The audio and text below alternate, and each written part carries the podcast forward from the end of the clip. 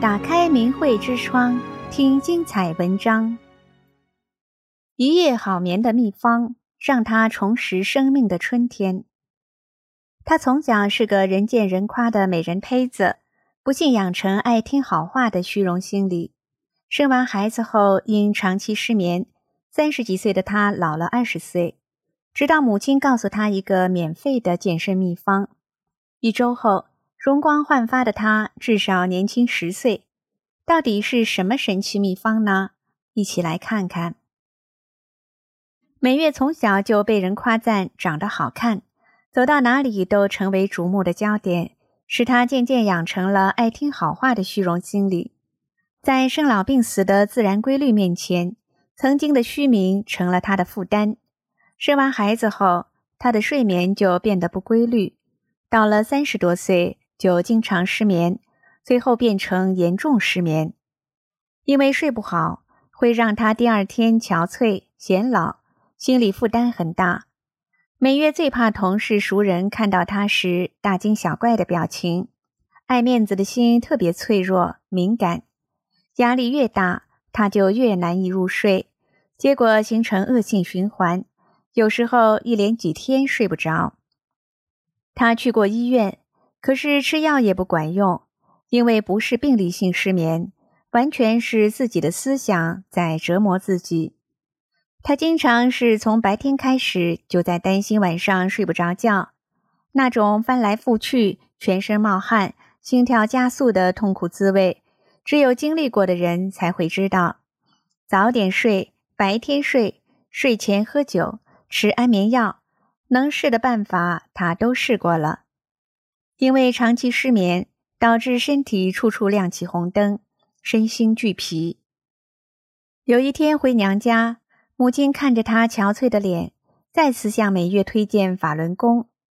母亲是在二零零三年开始修炼法轮大法的，她修炼后多次跟女儿讲法轮功真相。可是每月因为深信中共媒体的谎言宣传，对法轮功有一种莫名的仇恨和恐惧。过去每次母亲提到法轮功，他都生气的顶撞母亲，甚至对大法说出很多不好的话。可是这一次，美月没有生气，因为这些年来亲眼见证了曾经是药罐子的母亲，一直保持着无病一身轻状态。有一次，在很热的夏天，母亲招待他吃西瓜，他把冰箱里拿出来的西瓜直接切了吃。看到这一幕，美月很震惊，因为以前母亲有严重的胃病，夏天吃西瓜都要用太阳晒热了才能吃。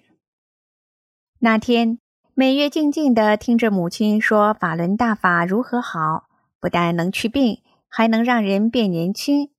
他有点将信将疑，最后母亲说：“试试看，你去美容院还要花钱，练功又不花你一分钱，没效果你也没损失啊。”他想，也对哦，那就先看看书吧，要是觉得不好就不练呗。第一天晚上，美月仅看了几页《转法轮》，一倒头就睡着，睡得如婴儿般香甜。早上起来神清气爽，精力十足。他很纳闷，自己是怎么睡着的。晚上再试试，还是这样。一个星期，他终于看完了一遍《转法轮》，整个人容光焕发，看着镜子里的自己，至少年轻了十岁。这也太神奇了吧！他觉得《转法轮》中讲的做人的道理太对了。书架上摆满了各种名著，也有一些禅悟之类的书籍，从来没有这么让人心服口服的。每月打算今后就照书中说的那样去做人。当时他也很生气，感觉自己被骗了。这里哪有电视上说的什么自焚、搞政治啊？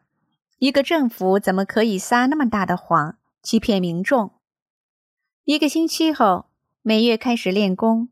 这之后经历的神奇事就更多了，灌顶、开天目、另外空间等等，他都经历了，而且身体所有不适状态都消失了。几十年形成的无神论观念受到强烈的冲击，他不断的惊叹：原来这世上真的有神啊！原来法轮功说的都是真的，怪不得那么多法轮功学员宁死也不放弃信仰。原来背后有这么大的内涵。想到自己曾经口无遮拦的骂佛法，造下重业，只因为动了要做好人这一念，师傅就把他从地狱中捞起，这是何等慈悲！修炼前，美月的脾气不好。情绪上来就没法收拾，摔东西、离家出走是家常便饭。有时候晚上睡不着，嫌丈夫呼噜声大，半夜把她摇醒，不让她睡。丈夫脾气好，总是包容开导她。但自从她修炼之后，两人关系却翻转了。丈夫常常蛮不讲理的吼她，连婆婆、大姑姐都看不下去了。